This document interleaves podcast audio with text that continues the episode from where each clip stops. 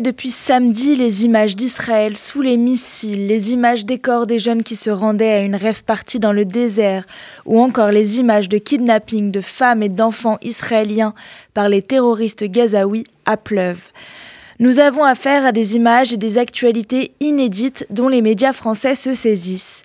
Hier, pour sa première édition, le nouvel hebdomadaire du dimanche, la Tribune Dimanche, titrait la guerre qui sidère, bouleversant ainsi toute l'organisation prévue en ce jour, car ce n'est pas moins de quatre pages qui ont été modifiées et consacrées aux exécutions de, civils, aux prises d'otages ou encore aux tirs de roquettes du Hamas.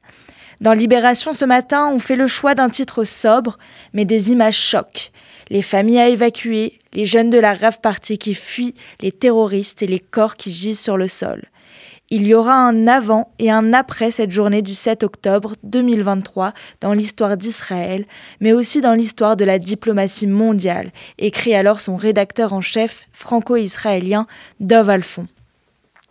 Dans le monde, nous découvrons la tragédie qui a touché les centaines de jeunes qui se rassemblaient près du kibbutz Reim, à quelques kilomètres de Gaza, pour cette rave partie. Cette rave partie était située, je cite, sur l'un des points réputés les plus fragiles de la bordure de sécurité israélienne. Les secouristes du Zaka auraient découvert et emporté 260 corps et craignent une augmentation de ce chiffre. On lit ainsi l'effroi de ces survivants qui ont vu les miliciens du Hamas surgir de plusieurs directions et les suivre en moto tirant à vue sur eux. Parmi les jeunes fêtards de Tribe of Noah, of Nova, pardon, il y a par exemple Noah. Peut-être avez-vous vu sa photo sur Twitter ces dernières heures. Depuis samedi, son colocataire Amir est sous le choc. Lit-on dans le Parisien ce matin. C'est sur les boucles de télégramme du Hamas qu'Amir a découvert la prise d'otage de son ami. Deux vidéos auraient alors été envoyées sur ces boucles diffusées par les terroristes. Noah kidnappé sur une moto et Noah plus tard assise par terre avec une bouteille d'eau. Géolocalisé dans un quartier de Gaza, ses proches tentent par tous les moyens d'avoir de ses nouvelles. Du côté du Figaro, c'est le rôle de l'Iran derrière cette attaque qui préoccupe nos confrères. Le Hamas aurait-il agi seul? Une alliance aurait été scellée dès le mois d'août pour, je cite, mettre au point les incursions aériennes, terrestres et maritimes. Préparée à Beyrouth, l'offensive aurait bénéficié de l'aide des forces iraniennes. Soupçon que le Hamas réfute pour l'instant.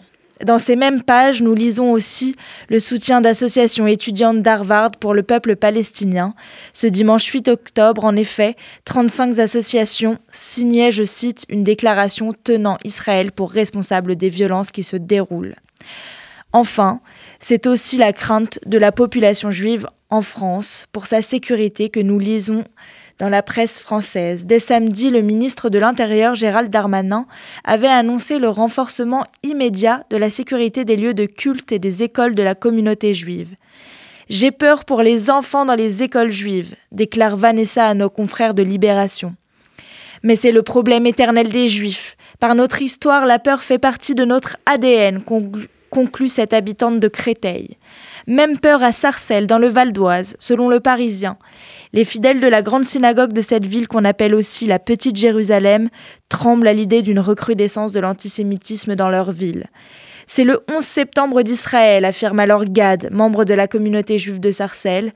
Déjà en 2014, lorsqu'Israël était intervenu à Gaza, Sarcelles était, je cite, en feu.